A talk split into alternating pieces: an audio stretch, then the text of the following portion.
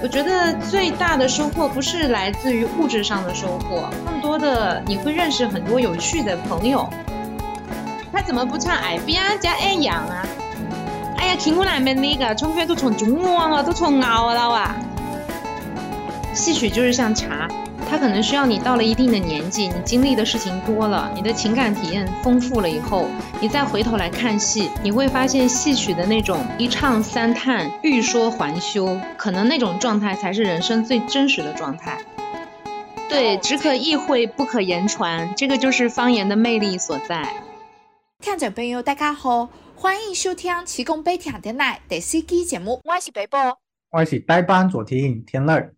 这是一档由福州人策划、制作、坐标福州、聚焦福州、关注方言的电台节目。我们会不定期的邀请一些有趣的福州嘉宾参与我们的话题讨论。相信听到这里，很多人会问七哥哪儿去了？由于启哥正在繁忙的准备毕业论文当中，本期由天雷参与代班。而本期嘉宾，我们邀请到了一级演员、福州闽剧院书记、副院长、闽剧传承人。福州电视台颁奖节目首任女主播林颖，也就是大家非常熟悉的伊丽妹，欢迎伊丽妹来给大家打个招呼。各位好，共天共地，共水共会，哈哈，我是福州剧能呀伊丽妹。之所以邀请伊丽妹来参与我们的本期讨论，一个是因为近期她参与了福州十条公交线路的方言报站录制，大家已经能够在这些公交线路上听到来自她的声音。另外，作为八零后闽剧传承者，与福州话的保护密不可分。我们很期待他与本期代班主持，也是九零后方言保育者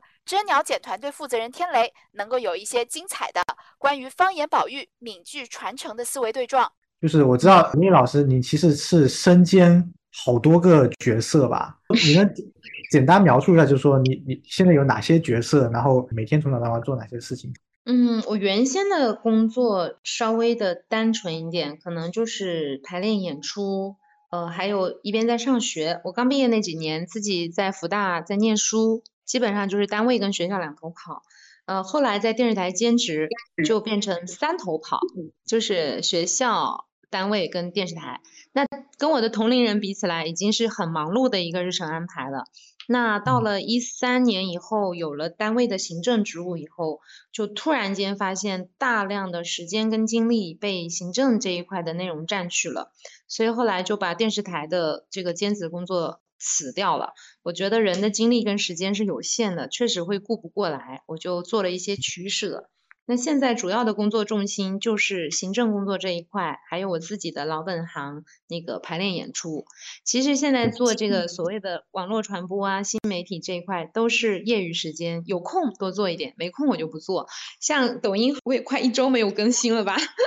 就是有的时候忙起来你就根本顾不上。行政工作这一块最忙的时候，一天会有三四场的会，然后开完会你可能还得冲到排练场去，那可能有的时候。下午还继续开会，开完会你就冲到化妆室要去化妆了，晚上就有演出了。演出结束回到家，你可能还有某份材料还没赶出来，还得继续加班到半夜去睡。嗯，如果有遇到比赛啊什么的，我还要去教学生，呃，去指导我们自己单位的青年演员。那平时我们还有很多的进社区、进校园。文旅街区去做公益演出，这些活动我也基本都要在场，都要跟着的。另外，我还会去编导单位新创作的一些戏歌呀，或者小节目啊。然后这几年还尝试写了一些剧本，那剧本写的不多，可能两三年才写一个，但是也是会占用掉好几个月的时间。真的去数的话，会觉得挺可怕的，就是一个人要做这么多事。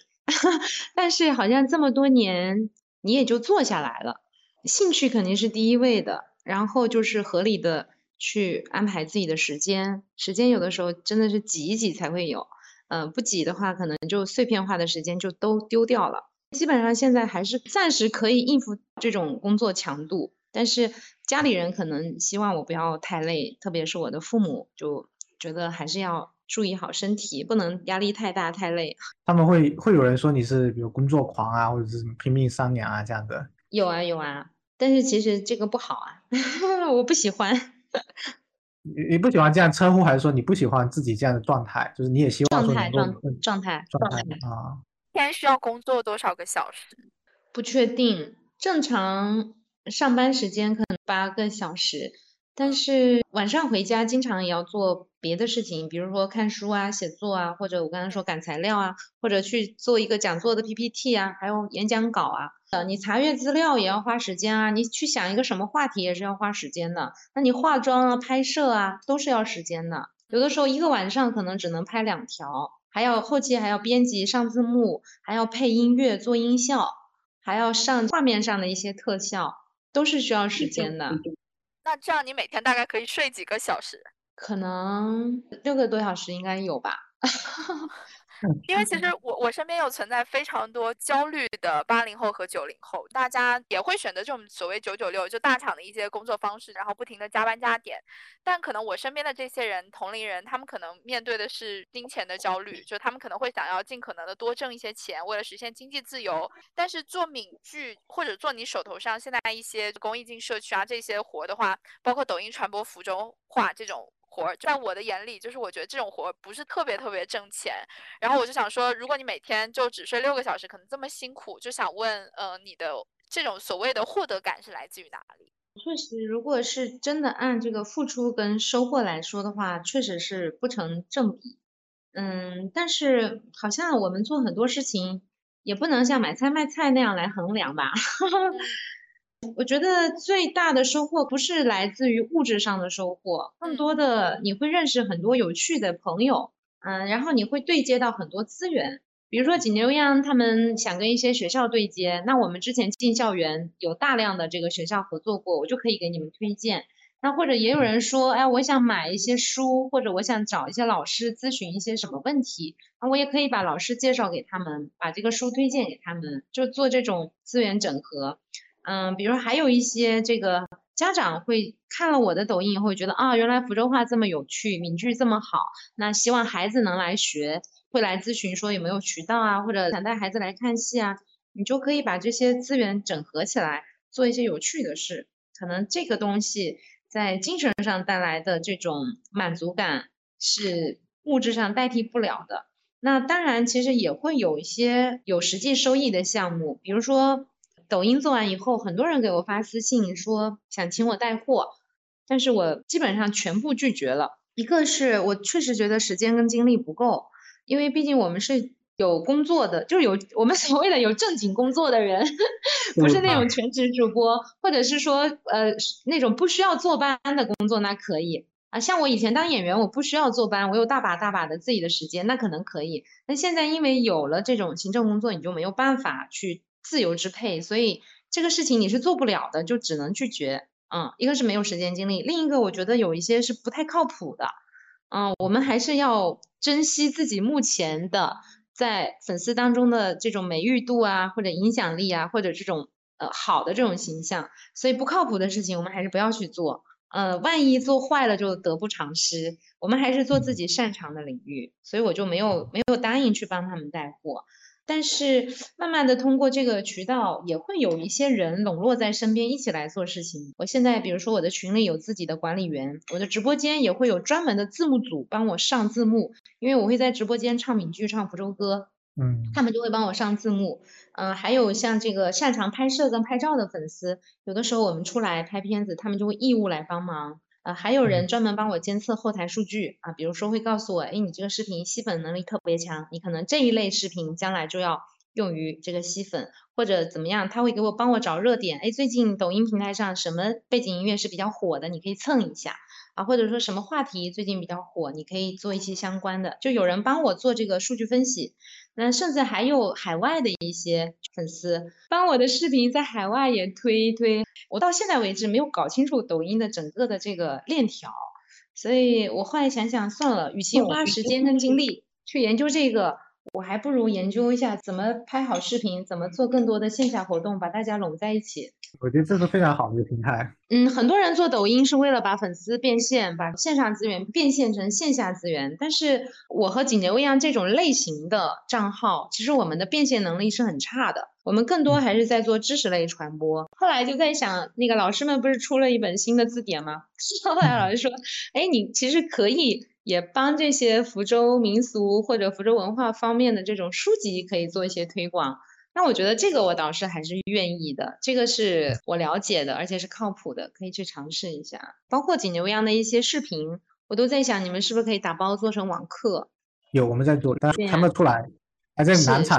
做事情的人都是非常累的，说话的人都很简单。几分钟的教学视频，我背后的时间可能是花了几百个小时在做那几分钟的教学视频，就特别是那种专业类的教学视频，其实很花时间。从文稿到就我们的网课的 PPT 嘛，然后到最后的剪辑嘛，那个龙拼的网课嘛，就是太多太多细节了。经常有的时候发现东西要改，结果要改的话要从头开始改起来，又要重新剪。这个也也有是我们因为做的还不熟练的问题嘛，但其实真的是确实是非常花时间。从我角度也希望说我们能够。更了解我们的受众，比如说观众他想知道什么样的这个福州话的使用场景，那我们可以更针对他的受众去做，就避免我们做了一些闭门造车的东西，但其实并没有帮到学习者这样子。嗯，这个我是非常理解。就别说你们做课件了，就我这次单单我给公交公司配那十条公交线路呀，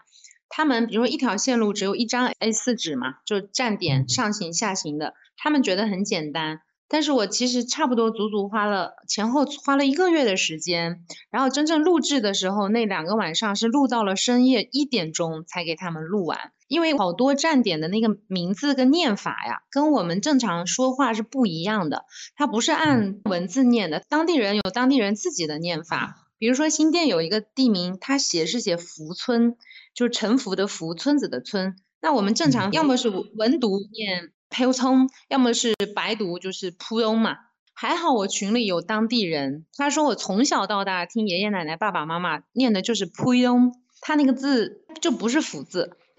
还有一个我印象中好像是下庭还是什么，上下的下那一般我们就是念给啊和加工哈，结果后来他们说当地人念的是凹令，不是念下。还有像一些地名被雅化了啊，就是那个魁炉头。当地人说是叫灰炉头，灰炉烙，但是他站点里面给我的字是葵，花魁的葵。幸好我知道福州地名当中有很多这种情况，所以我非常谨慎。所以一条线路下来啊，十几二十个站点，每一个字你去这样的抠，到处去问，问老师查字典，问当地人，然后让粉丝帮忙。有的群里面没有当地人，还要到处去问。整个信息落实完反馈给我，已经四天过去了，我要等最确切的这个念法到我手里，我才敢帮他录这条线路。然后在录制的过程当中，也有各种连读的问题啊，有的时候全部都连读，大家又说好像卡固我天没读，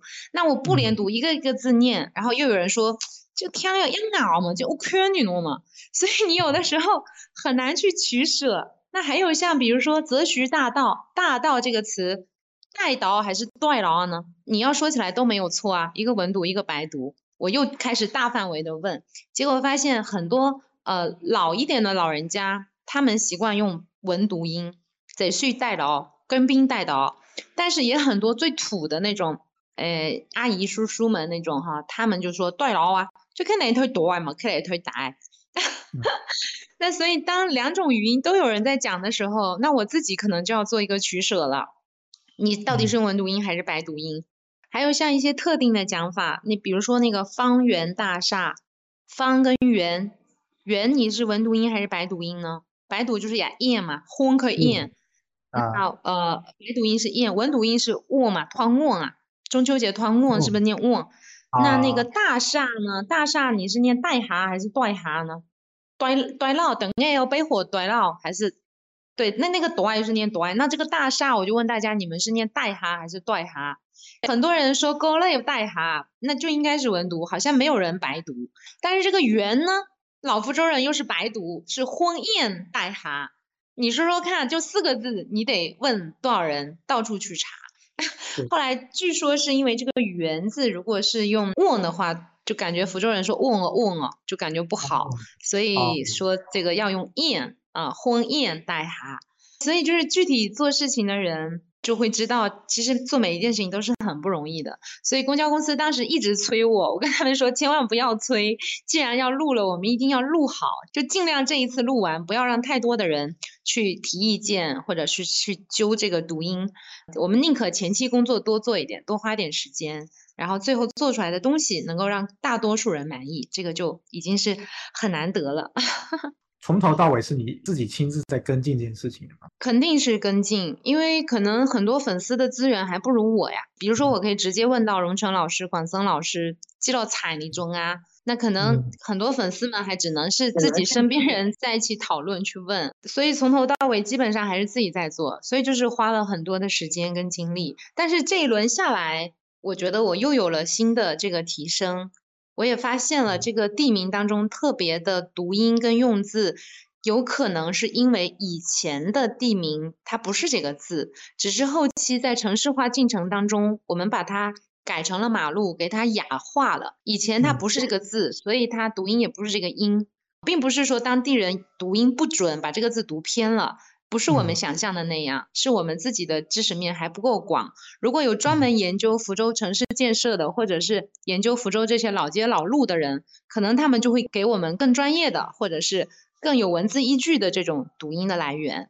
对，就有点像那个烂旗的那个捞叶，按字读的话就不太可能是捞叶嘛。后来有考证了一下，应该是刘琦吧？应该福州有好多好多这样的地名。发现这种情况更多。我们以前闽剧下乡去长乐的时候，我们如果按字面去问路，你根本问不到这个村子。首站村，我们按字面就是修剪，但当地人说鸠兰呀。如果我们去问路，说修剪从多点呢，根本你问不到这个村子，你就要迷路了。还有像那个玉田，他念巴令，就是跟我们那个字差的非常远。还有一点，可能长乐当地的那个腔调，它可能确实跟我们这个城区的腔调发音也不太一样，所以就会出现更困难的情况。我们福州城区可能还稍好一点。当时龙点的那个三月嘛，他有之前有去问，就是然后街和黄龙，小黄楼，对，到底是读 one now 还是读 one now？我们还跑到三湾站街上去接访那个路人，这其实好像都有讲，这种东西可能就没有一个定论。鼓楼你肯定是鼓闹啊，没有人讲鼓六。但是黄龙好像很少人讲，就变成说要想一想到底是温六还是温六，然后可能有的人想完以后结果就不一样。个六代哈又是六，等下要背火带闹带六。语言很多东西没有 一个确定的标准，就是文白的界限也没有特别的明确，真的是看使用场景，然后看当地人的习惯。里面也有之前有收一些地名，也有存在这个困惑嘛，就是说。我们到底是按照书本的标准呢，还是说按照当地人的习惯？地名的话，肯定是要按当地人的习惯，跟纸面可能就不一样了。从我们比如说作为一个怎么样传播者，或者是比如说资料整理者的角度，其实增加了非常多的工作量。对，增加了工作量，也增加了你被人喷的机会。我们来聊一聊您的成长经历吧，因为我听说你家人其实小时候其实跟你不讲福州话，你是后来才学的福州话。对我妈妈不是福州人，那你现在其实是，我觉得福州话和普通话都讲得非常好啊。我觉得我反而是有点说福州话有普通腔，普通话有福州腔。那你觉得你做到你的成长环境或者是教育背景是怎么让你就是有能够说的普通话和福州话都很标准的？我感觉可能还是在个人吧，我爸妈也都不是。标准的播音员或者怎么样，也都是福州话里混着普通话，普通话里混着福州腔。可能关键我对我觉得还是你个人自己小学的语文拼音有没有学好，平时说话有没有注意。然后那福州话呢，当然是因为是我的职业，就是我必须要把它说好，要纠正好。就好比学英语，有的人英语也说得很好，好像也不太影响他说普通话呀。就一个人掌握两种发音，或者说两套这个语言系统，应该不是什么难事吧？很多家长会觉得说啊，讲福州话会影响小孩子讲普通话，所以就不要教小孩子福州话。相当大的误区啊！一大堆不会说福州话的孩子，满口的福州腔，你不觉得吗？我后来就说，你这个锅不要给福州话背啊，你自己语文和拼音没学好啊，你不要怪福州话，这个锅别乱甩。那你的福州话等于说是？在闽剧团以后学的，或者在在那个艺术学校艺校，进艺校以后从零开始学的，所以也也印证你刚才说，就是说不是一定要会讲福州话才能学闽剧，你完全可以一边学闽剧一边学福州话。是是，那你当时为什么会选择走艺校啊？就闽剧这条路呢？我觉得在福州家长当中可能会有一种成绩好的孩子就应该啊继续读书上大学啊考研究生啊这样，至少现在的我觉得社会普遍的价值观是这样子，选择艺校感觉是。很少人会会主动选择的方向，当年更是这样，觉得上大学才是光宗耀祖的，才是这个孩子有出息的标志。这个考艺校都是居单没特居才去。但反倒是这几年艺考变得很热了。这几年可能大家的一些观念转变了，艺考变得很热。那当时我去考的时候，家里人是反对的。我爷爷以前在艺校做这个文字整理工作，编教材啊、改剧本什么的。然后我爸爸以前也是在剧团、在乐队做演奏员。也就是说，其实我的这个家庭是一个呃梨园世家，是闽剧世家。但是反对最厉害的就是我爷爷。我爷爷就觉得，一个是学习太苦了，然后他也觉得学戏可能没什么前途。那个吃那么大的苦，最后毕业到剧团里演戏，好像也就那样吧。他老人家可能觉得你书念得好，为什么要去选这条路？我记得我是五年级去考的艺校吧，期末考试成绩出来，我是可能是年段第一还是什么。然后我当时每年都是鼓楼区三好生，所以后来班主任就着急了，就是拿着那个成绩单啊，还有学校的那些奖状什么的，就三四家访，就不让我去艺校。还有我的姑妈和姑爹，姑舅啊跟姑爹呀，姑妈姑爹呀，也是反对，说这么好的读书的苗子不应该去考艺校。那最后就是我父母来问我，嗯，我父母是一直都比较开明，就问我自己说你去不去？那你决定一下。啊，当时因为我的妈妈不是福州人，我的户口是跟我妈妈落在闽北山区，小学毕业上初中的话就面临着要交那个暂住费。当时的政策是这样的，户口不在福州的孩子就要交这个钱。那当时我的家庭经济情况很差，我们交不起这个钱。考艺校的话就不用交这个钱，而且户口可以马上调到福州来。然后好像当时我们还是定向分配的，也就是说你毕业以后就直接可以到剧团里工作了，连就业择业这一关都可以免去。所以当时我可能小孩子比较早熟吧，我就觉得好像我也只能去艺校了，没有更好的选择了。就去了。你是从懂事的这种，就是帮父母分担他们的忧虑。减负，对对对啊，就就呃，这个穷人的孩子早当家，这个就已经知道了自己的人生道路要怎么走了，怎么选了。那你刚才说你的爷爷说学戏非常非常辛苦，能不能跟我们分享一下？就是说当时你在艺校有经历过哪些让你觉得非常印象深刻，就特别辛苦啊的这种瞬间？当时去考艺校，虽然是感觉好像学习不好的人才去考，实际上到去了以后才知道，初试的时候六百多人来报名了，集训结束，真正最后进入艺校学习的好像是六十多人，最后到毕业的时候五十人不到，竞争是很激烈的，优中选优。我们当时还要唱歌、跳舞、朗诵，还有听音，就是老师弹钢琴，视唱练耳，听音。啊，听节奏，还有现场模仿老师的动作，是非常专业跟正规的这种考试。所以进到艺校以后，你就知道这些学生也都是千挑万选选进来留下来的。所以大家都还是比较珍惜这个机会，然后练功的氛围也还是比较好的。艺校第二年以后，我们也要分科，我们的分科就是分行当，比如说女性角色有青衣、花旦、刀马旦、老旦啊、彩旦各种行当。那当时。青衣花旦和刀马旦科的老师都想要我，那最后学校通过平衡一下这个生源哈，就就决定让我还是先去刀马旦科，也就是最苦的一个科啦，就是演武戏要有各种的道具啊，刀枪把子这些你都要很娴熟，基本功要非常的好，所以身上受的伤也非常的多。灰还是什么？就是那个头上戴的那些。道具是非常非常重的嘛，然后勒在头上是是很痛很痛的，这个就是很折磨人的痛。他文戏演员也要勒，但是因为他动作幅度没那么大，他不会勒得那么紧。武戏演员那么多的技巧动作，所以他真的是叫做往死里勒，勒到你那个大脑缺血缺氧，然后头昏眼花，手脚冰凉，整个胃就翻上来，就是当场吐。那老师为了让我适应这个勒头，平时上课练功就帮我勒着了。不是演出的时候才勒，然后每次一节课，我们是一个小时下来以后，把那个盔头解掉，我的额头上是紫色的一圈，青紫色的，都勒到淤青了为止，当场也是这么吐。我妈妈以前在学校做声管老师，她来看过我一节课，就那节课我就当场吐出来了，后来我妈就走了，再也不看我上课了。她说她看了很心疼，她受不了会哭，所以她就不来我课堂。这些都其实还算好啦。那很多男生还有一些高空跟斗什么的，有的都骨折呀什么的，韧带撕裂啊，就各种的问题。我小时候也会有骨膜炎啊，呃，韧带撕裂啊，腰肌拉伤啊。虽然很苦，但是在对我们这行来说也很正常，反正都是要经历的。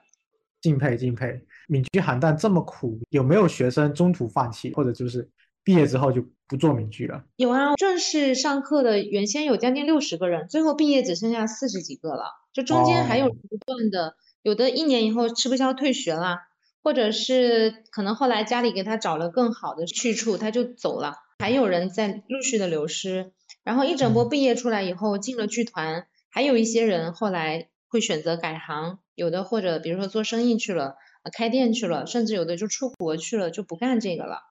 人才流失还是会存在的。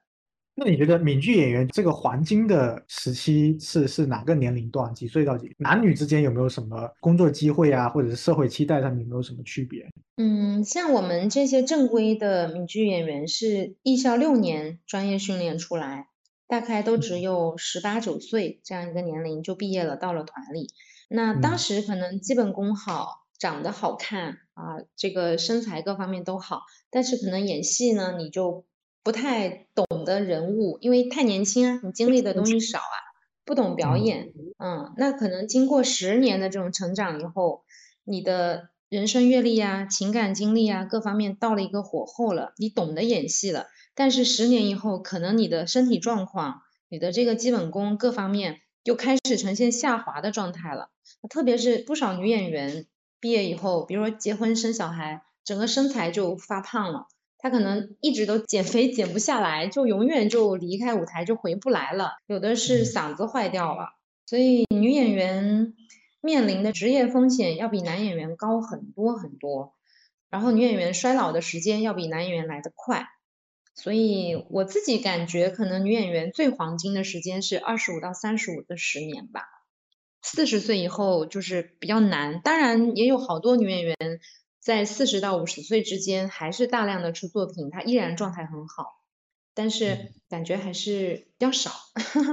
闽剧团的演员他们会为自己就是等于说要找个后路嘛，就是不管是男性还是女性，就是说万一自己过了黄金期之后有没有？什么退路这样子？就比较好一点的演员，他可能到后期年龄大了会转去做导演啊，有的转去做编剧，有的可能就调到艺校去当老师了，就还是做这个相关职业，很少会说直接就不干了去干别的。因为你从小学这个，他这个这个专业很窄，完全放掉去干别的，可能也干不好。所以虽然大家转岗了，但是行业其实还在这个圈子里，不会有太大的这种变化。然后也会有一些人从演员退下来去做那个化妆师啊，或者鞋帽师啊、服装师啊、音响师啊，转到舞美部门，转到幕后去了，也会有。所谓的黄金期，这几年可能卯足了劲，就是每一本戏、每个角色，我们都要努力演好，尽量去争取。然后每一次大大小小的比赛，呃，都会尽量的去参加，在台上尽情的去燃烧自己，释放自己，来展现自己的风采。就是这这段时间会特别的拼拼命的往前跑，但是可能到后面，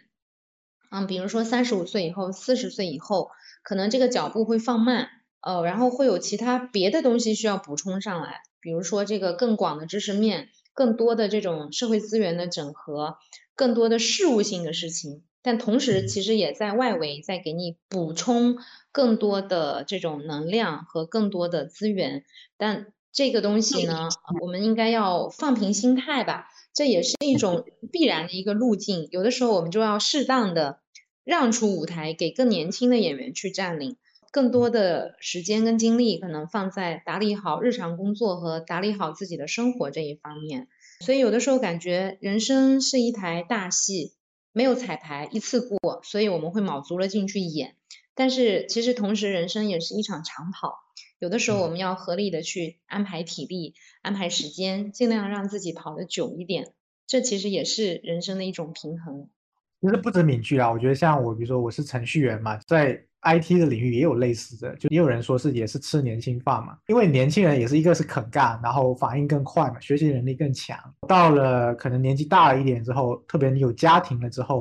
呃，他又不好再花很多时间加班，就没有那么多时间精力了嘛。然后可能自己的记忆力啊，什么学习能力也跟不上，那这种时候很多人可能会选择去转到管理岗，不做一线的开发工作，而是去做就是管理这种人事上面的事情，这是一种退路。可能各行各业都会面临这样的情况。刚刚聊到说女演员的黄金期是二十五到三十五岁，那么男演员的黄金期是几岁到几岁？男演员黄金期可能比较长啊，可以演到五十几岁啊。哦，那这样就差了整整十五年的时间啊，感觉好像对于女性演员来说，好像还是相对比较残酷一些。我我只是说，就是从我个人的体会来说哈，至少差个十年。在招收比例上，假如说像当时像你一起进艺校的同班同学当中，就是男女生的比例是一半一半吗？还是说女生会更多一些？好像艺考类的一直向来都是女生多吧？嗯，那大概的男女生比例会到多少？我当时这一届相对还可以呀、基本上是一比一。现在艺校招生好像听说有的时候十呃十几二十个人才三个三四个男生之类的，整体生源数量下降了，所以也不太好挑。反正能来考的都尽量收进来。现在愿意学或者说对于闽剧文化感兴趣的人可能越来越少，因为像我我是九零后，然后我自己可能对于闽剧我只是说有过接触，有过了解，但是主要也还是因为受到长辈的影响，就我外公外婆在年轻的时候，他们可能去看一些闽剧表演，那我小的时候可能被带着去耳濡目染，所以我会接触一些，但是可能伴随就是呃长辈他们离世，就是我可能接触到这样的环境就会越来越少。这种代际流失过后，闽剧文化可能在我这一代，就至少说我可能和我的九零后朋友，可能我们日常聊天当中，我们是没有办法会聊到闽剧这个层面的。你做的一些入驻抖音的一些这些行为，包括说做一些新形式的一些改编，便于传播，是为了迎合年轻人的喜好，让让闽剧能够更好的打入年轻人吗？应该这么说吧，闽剧到现在有四百多年的历史了，它在这块土地上没有消失，或者说没有像某些人这个说的说，哎，马上要消亡了，要灭绝了，要进博物馆了。其实它并没有进入这样一个状态。那它能够有这么持久的生命力，一直在这块土地上流传，它本身是有它的自身的魅力，有它自身的发展规律的。而且它真的一直是作为一门独立的艺术门类存在的，它有自己的评价标准和发展规律。那福州方言其实只是它的一个组成部分和一个小的元素，所以这两者之间并没有很必然的联系。这个我们前面也讲过了。所以至于说现在很多人会说啊，现在小孩子都不会说福州话了，也不会听啦，那闽剧可能也不行啦。其实这个论调是很错误的，就这两者之间真没有什么必然的因果关系。单单从闽剧跟年轻人之间的这种关系来看，我是一直有一个观点，就是说我们中国的很多传统文化呀，比如说书法、绘画、戏曲，呃，包括比如说古琴啊这种特别传统的东西，它就像一杯茶，它不是可乐，年轻人拿起可乐就可以喝，但是你可能给十八九岁或者二十几岁年轻人喝茶。他他真的不一定爱喝，或者他他甚至可能一口都喝不下去，他会觉得很苦很涩，这有什么好喝的？一群人坐在那边喝半天，好没意思啊！戏曲就是像茶，它可能需要你到了一定的年纪，你经历的事情多了，你的情感体验丰富了以后，你再回头来看戏，你会发现戏曲的那种一唱三叹、欲说还休，可能那种状态才是人生最真实的状态。你不觉得我们生活当中很多情感是没有办法很直白的表达出来的吗？它会在我们的心里一直的旋转，可能会在好多失眠的夜里占据你的脑海，你可能只能自己对着自己消化。戏曲有大量的这种唱，就是在唱我们内心的情感，我们并不是对外界在宣泄或者在用那种感官刺激，我们更多的是在唱内心、唱人自己的情感体验。那这种东西，可能你跟年轻人说，他真的。不能体会或者不能了解，他要有了一定的人生阅历，他才可以。然后就是他需要有个氛围，比如说喝茶，我以前也不喝，但是我后来认识了一些爱喝茶的朋友，慢慢的在他们的影响熏陶下，我开始喝。所以戏曲的年轻观众他是需要培育和培养的，你得跟他说什么样的茶是好的，什么是不好的，泡茶应该怎么泡啊，哪一些茶具我们应该怎么用，就是他还是会有一定的门槛在那里。不像是喝白水、喝可乐，那可能电视、电影啊这些就是属于可乐，反正拿起来就能喝，呃，你也不会觉得它太难喝。那可能有的人还觉得挺好喝，就你基本都能喝得下去嘛，对吧？所以戏曲跟这些艺术门类，它真的还是会有一定区别的。那我们所能做的就是，我不能把茶变成可乐给你喝，那那就不是我了。所以闽剧呢，它它它就是闽剧，它没有办法去整容来迎合你。曾经有很多人说，哎呀，这个就是因为福州话没人听嘛，你们把闽剧改了，用普通话唱，不就有人听了吗？啊，我们就问他，那你觉得这还是闽剧吗？这个胡剧娃公司不错啊，导演看啊。既丢失了老观众，新观众也不会买账，因为他们不喜欢闽剧，并不是因为你讲福州话不喜欢，他是因为有众多的原因导致他不喜欢，或者说他没看过，他不懂，绝对不是因为方言，所以我们没有办法改变自己去迎合某些人，而且说实在的，我们也迎合不过来啊。男的说要这样，女的说要那样，老的说要这样，年轻的时候这样，外地的要这样，本地的要这样，没有办法。那闽剧只能依照自己的艺术规律和这个发展的规律，我们尽量做好自己的事情，不整容，不要被别人带节奏，按我们的节奏走。但是呢，我们要抓住所有的机会，所有的平台，让大家看到现在真正的闽剧是什么样的，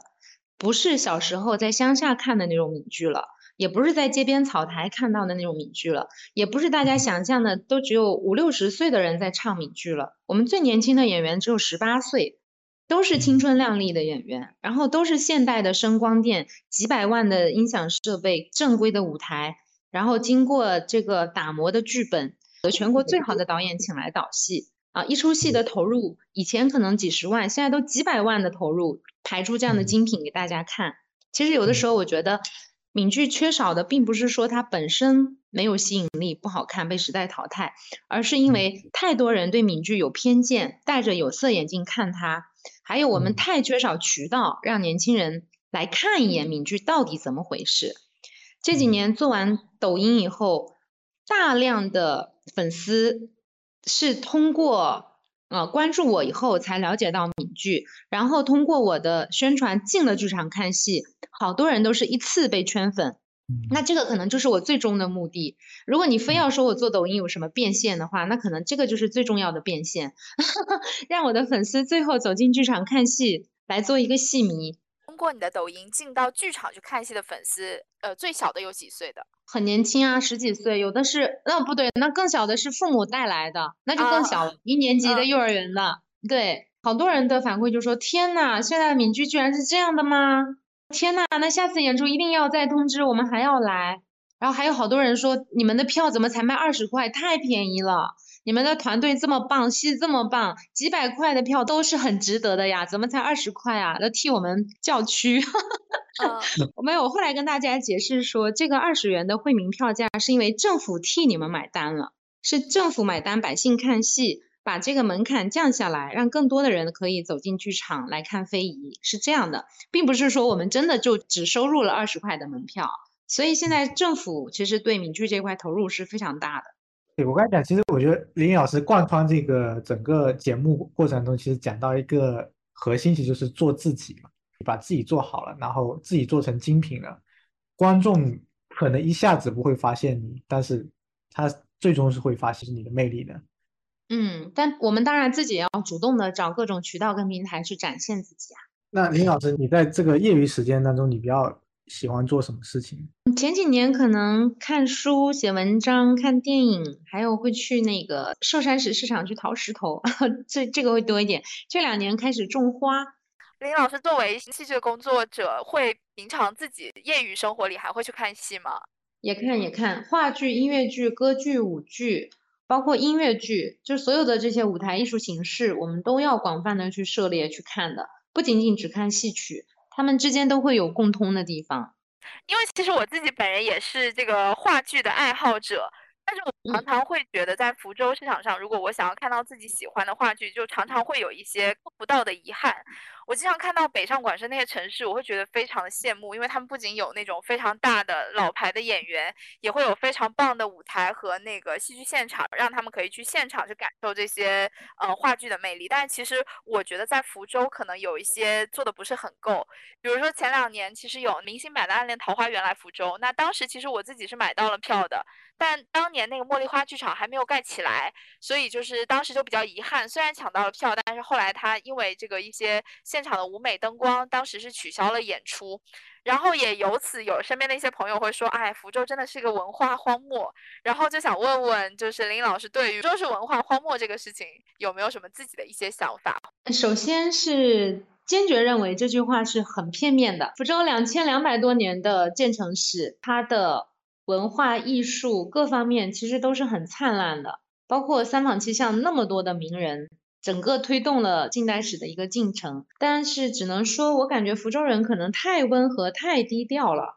好像我们也不太急着去宣传自己，也不太屑于说去跟别人争吧，还有可能也不太够自信。可能是因为省会城市吧，这个外来文化或者是这种开放程度比较大，然后受到各种观念和文化的冲击，可能也造成福州本身对自己的这个本土文化反而是会有一点不够自信，所以感觉好像福州人对这种东西不是很热情、很热衷的样子。还有就是前几年可能福州的场馆建设、文化服务的这些设施不是很到位，所以有一些好的剧目、好的团，他可能因为找不到合适的剧场跟场地，他。他来不了，可能福州观众有这个需求，他们也想来，但是因为硬件没跟上，他们来不了。就像你你刚才说的，那随着这几年政府在这个方面的大量的投入，就好了很多。福州已经好几年被评为公共文化示范区吧，就是国家级的。这些呃很多的这种新闻报道或者是这些荣誉，其实就是从侧面反映了一下我们福州这几年在文化基础设施建设以及我们整体的文化运营这块，应该说是起来了。那个茉莉花剧场盖好以后。保利集团在运营，那他们因为有这个全国院线的这种优势，就引进了好多这些优质的舞台作品，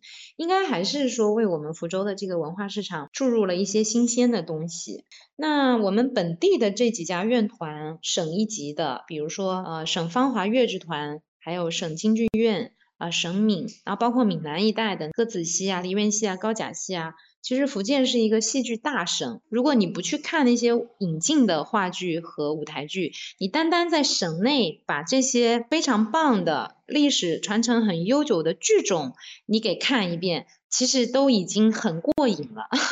所以就不要再说我们福建啊，或者说福州是文化沙漠了，只能说明讲这个话的人自己本身对福州文化还不够了解，只能。那我们讲到这个，其实也是一个，就是说我们怎么让更多人看见福州文化的一种。比如说方言歌曲这一点，我前几天有看到一个西安的一个方言的 MV，在朋友圈还刷屏了一下。然后之前好像杨颖也给我推荐过，有一个是大连后生仔，是就是像这类的方言就已经超出了自己本身方言圈子。但福州话好像目前还没有说能够像爱拼才会赢一样，就是全国都知晓的这种方言歌曲。您觉得这个是为什么？就是是从我们歌曲本身的这种作曲和作词做的还不够好呢，还是传播上面要做的更好？有没有什么一些方法让这个流行歌一方面可能有本土味道，另一方面也可以让全国的观众都能够喜欢？应该说粤语歌和闽南语歌，应该他们的历史也比我们久吧？你刚刚说的爱拼才会赢是哪一年的春晚来着？我都忘了。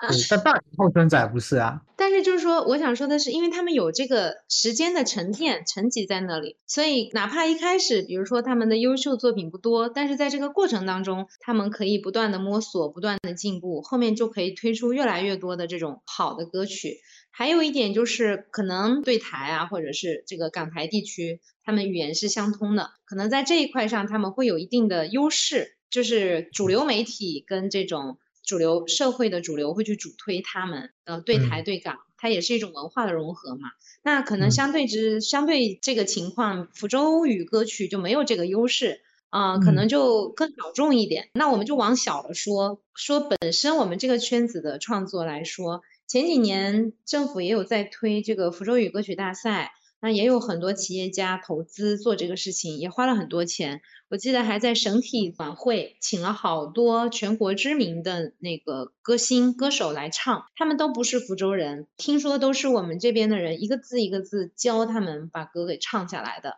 当时考虑的就是想借助他们的知名度，把这个福州话带出去传唱起来。但是好像这么多年观察下来，感觉没有怎么传唱开啊。因为我不是这个圈子的人啊，我我也只能是从我自己的感受来说，可能需要相关的从业者，自己福州话歌曲创作圈子里的人，要认真的考虑一下，到底什么样的创作方式能够真正让福州人自己先喜欢福州歌。如果福州人自己都觉得挺嫌弃的，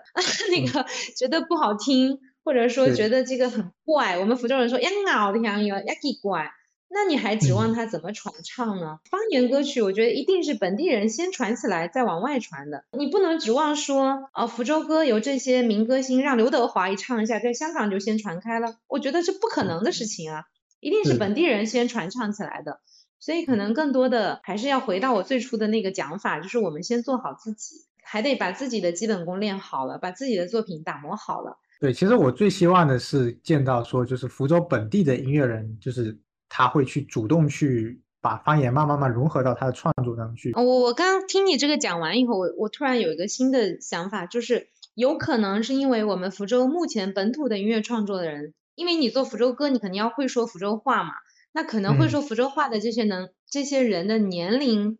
偏大，可能大概都是四五十岁，那可能他们做出来的曲子会不会说是年轻人不太喜欢、不太接受？可能是不是会有这种代沟存在？所以年轻人不太能够唱起来，我我只是打个问号，是不是有这个因素在里头？还有就是我们本土的真正很厉害的音乐人，他往往成名曲或者他在业内取得的成就，是他做普通话的歌做出来的。当我们去请他来做福州话歌的时候，又出现一个问题，他本身福州话。不太会说，虽然他可能是福州人，但是他对这个韵律感，就我们说福州话有七个音啊，七个调，他对这个调值他掌握的不好，然后他做出来的曲子我们唱不了。还有很多词作者也是，很出名的词作者，他写出来的词用福州话念不了，因为他不了解福州的语汇，所以他好多词央咬啊，就是我们说央咬，你都没办法错。因为之前的那个福州歌曲比赛，他们有请我给他们录过小样嘛。然后，比如说同时发好几首歌给我，我哼完以后，我就跟他们说不好意思，我唱不来。他们觉得很奇怪，为什么唱不来呢？有词有谱，你怎么唱不来呢？我说因为你们把这个韵律都弄到了，我唱不来。比如说最简单的例子，虎啾，明显的是哆咪嘛，哆咪虎啾可以唱，但是你如果是咪哆，我要唱成呼啾，你说我这个怎么唱呢？呼啾，你能听得懂我在唱什么吗？就是如果当他整个曲子都是这种情况的时候，我是不是就只能告诉他我唱不了？那那说明这一点非常重要，就是汉语方言是有声调的语言嘛，就好像说闽南语那个爱拼才会赢，爱扁加矮扬，你是念出来那个那个曲子就已经出来了，爱扁加矮扬。他怎么不唱爱扁加矮扬啊？他他就不能这样唱啊？对，所以所以编剧编曲要会懂的话，真的是一个。必要的前提的，你说，而且他要懂得至关重要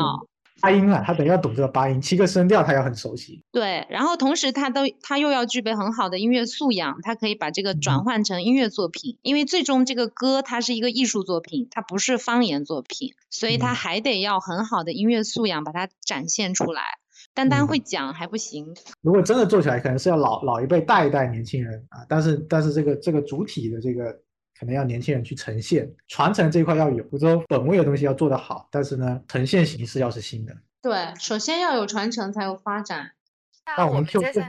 啊，对，我们来聊一聊福州俗语。哎，这个是非常有意思的部分。我先从那个闽剧里面会提到的一些词语说起吧，就是呃，以龙猫对对，这个这个是小时候就是我外公曾经带我看过的一个剧目，好像我记得这个词语是形容一个人很小气，对不对？它是具体对对。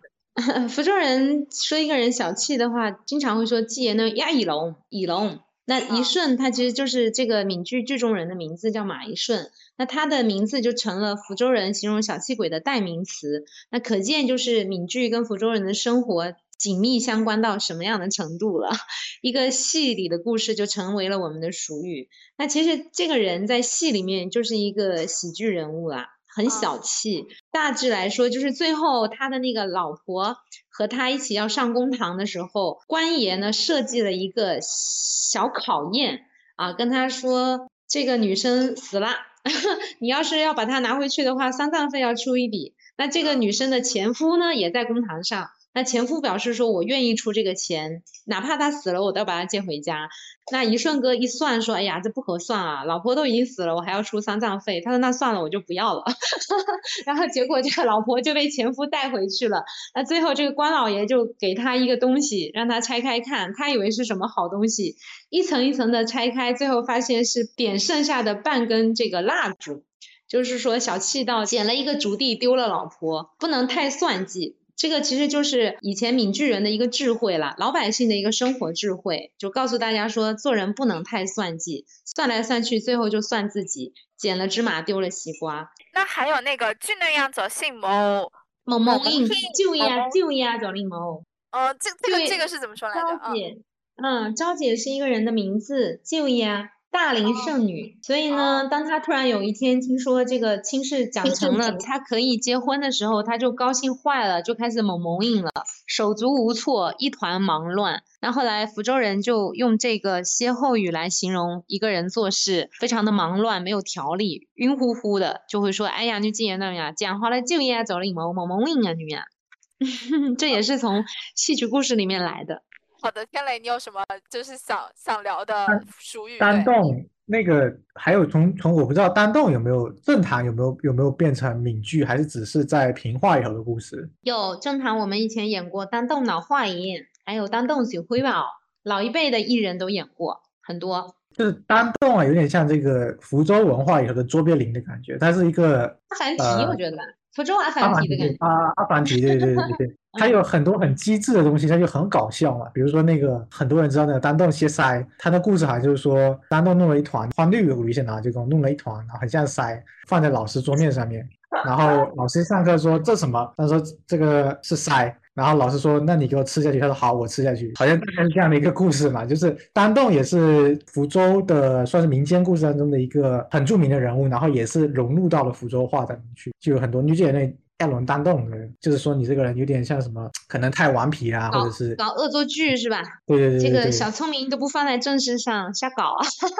哎，还有啊，我最近在那个网报上面有分享过一个俗语，就是这个福州说这个春天天气变化很快嘛，叫做春天你啊美，就是春天的天气很像这个小孩子的脸啊，阴晴多变嘛。下半句接的是呃拉塞带倒立，就拉屎要带斗笠。我觉得这个非常非常的搞笑，就是为什么一定要前半句说春天好像小孩子的脸，这个没问题，后面为什么突然间画风一转变成拉屎带斗笠了？然后后来想一想，也是很多读者告诉我之后，我觉得哎，这个讲的解释挺有道理，就是说拉塞带斗笠意思就是说突然间下雨了，这个变得很快嘛，因为过去这个上厕所都是旱厕嘛，你从家里走到外面就如厕那段时间当中，你都要带着斗笠，不然的话，万一你如厕的时候开始下雨，你就躲闪不及。就是他形容的天气变化之快，有一点点夸。夸张，然后有一点点搞笑，这样子太尴尬了。还 有还有，老师能不能再分享几个就是有意思的福州俗语啊？乌拉梅涅呢？对对对，肯乌拉梅涅。那个杨颖，再说一遍这句话怎么说福州话？肯乌拉梅涅。第一个字怎么发音？可以。是是给吗？给五弟不抓。对，但是我一直念的都是挺乌拉梅涅。挺乌拉门的啊。对，我感觉我身边的老艺人还有身边朋友好像是说挺乌拉门的。但是我当时为了录这期抖音，我又去落实了一下，然后我发现有些人是按本字读，就是肯乌拉门的，然后有些人连读变音完是念肯乌拉门的，就是肯西宝那个肯肯乌拉门的。然后我我我就开始怀疑，我说哈，难道我从小到大都念错了吗？我念的是肯乌拉门的。再后来又有人问回答我，确实，呃，闽后一带还有城区一带也很多人会说肯乌拉门念。所以我后来也在想，语言这个东西啊，可能真的是不一定有一个绝对的标准。我们可能就是取一个大多数人认同的语音来讲，那大家不觉得你说错就可以，呃，交流上没有障碍，可能这个是最关键的一点。然后我也好多人说这个武帝是三皇五帝的武帝，然后还说是什么，居然还有人跟我说是汉武帝还是什么武帝。那我我我后来就去专门问了那个荣成老师，请教了一下专家，那他们也给我发了资料啊，我们才知道这其实跟一个民间传说有关系。他是五位赶考的书生，路过一个村庄的时候，那发现那个井水里面被人投了毒了，有毒。但是他们劝村民不要喝的时候，村子里的人都不相信他们，因为他们是路过的书生嘛，不是本地人。那后来他们商量了一下，为了救全村的人，就集体喝下了那个井水。等于是用自己的生命去挽救了全村人的生命。后来大家就非常的感动，把他们五位尊为神灵了。其实后来慢慢的，这个就变成福州的瘟神了。所以在百姓游神的时候，那个公养性想要哎公脑灵乌啦都公脑灵可养你养性嘛，可养就是有瘟神，其实有的就是他们。然后 king 啦们呢，就是说也有很多种说法，有的是说你太坏了，给五帝人家都不要你；那也有的人是说你还不够坏，给五帝人家还把你退回来了。但现在慢慢的，我觉得大多数人的语境里面，这已经不是一个很恶毒的话了，还是带着一点这种责怪啊，带着一点亲昵的这种责怪。哎呀，king 啦们呢，既然两个为啥中木啊，是吧？就不是很恶毒的那种。长辈吐槽晚辈，对。对对对，所以小时候我也是听那个团里的师兄师姐啊、老师傅什么也会说，哎呀，听我那边那个从圈都从中王啊，都从熬了啊，就说我们唱走调了。好好玩，就是有有蛮多的这个福州俗语里面都藏着比较有意思的专属于就是福州人的一些密码。其实我们在学习福州话或者是看闽剧的过程当中，也可以收集，然后觉得有意思的也可以共同分享。对，只可意会，不可言传，这个就是方言的魅力所在。好，会那第一节目啊，就搞成了。那阿拉会跟再会。好了，我们的这期节目就到这里，谢谢嘉宾伊林梅，谢谢你们，谢谢大家呢。可能如果讲伊林梅跟我很乌梅的话，可以透露透我的抖音哈，我的抖音账号可以搜索“闽剧灵隐”或者“伊林妹”都能搜到。然后我的公众号也是同样这个名字，呃，大家也可以发私信给我进我们的粉丝群交流群，欢迎大家。那阿独立虎就那儿，独立吉亚那儿。好的，谢谢伊林妹。感谢大家收听，你们可以在微信公众号搜索汉字七拱八听，关注我们。如果你身边也有有趣的福州人，愿意和我们分享你们正在做的事，或者你们也有和福州有关的有趣的故事，可以在微信公众号留下你们的联系方式，让我们找到你们。也可以在喜马拉雅电台、小宇宙 APP、QQ 音乐、网易云音乐搜索七拱八听，收听我们的节目。别忘了留下你们的观点和看法，我们下期再会喽。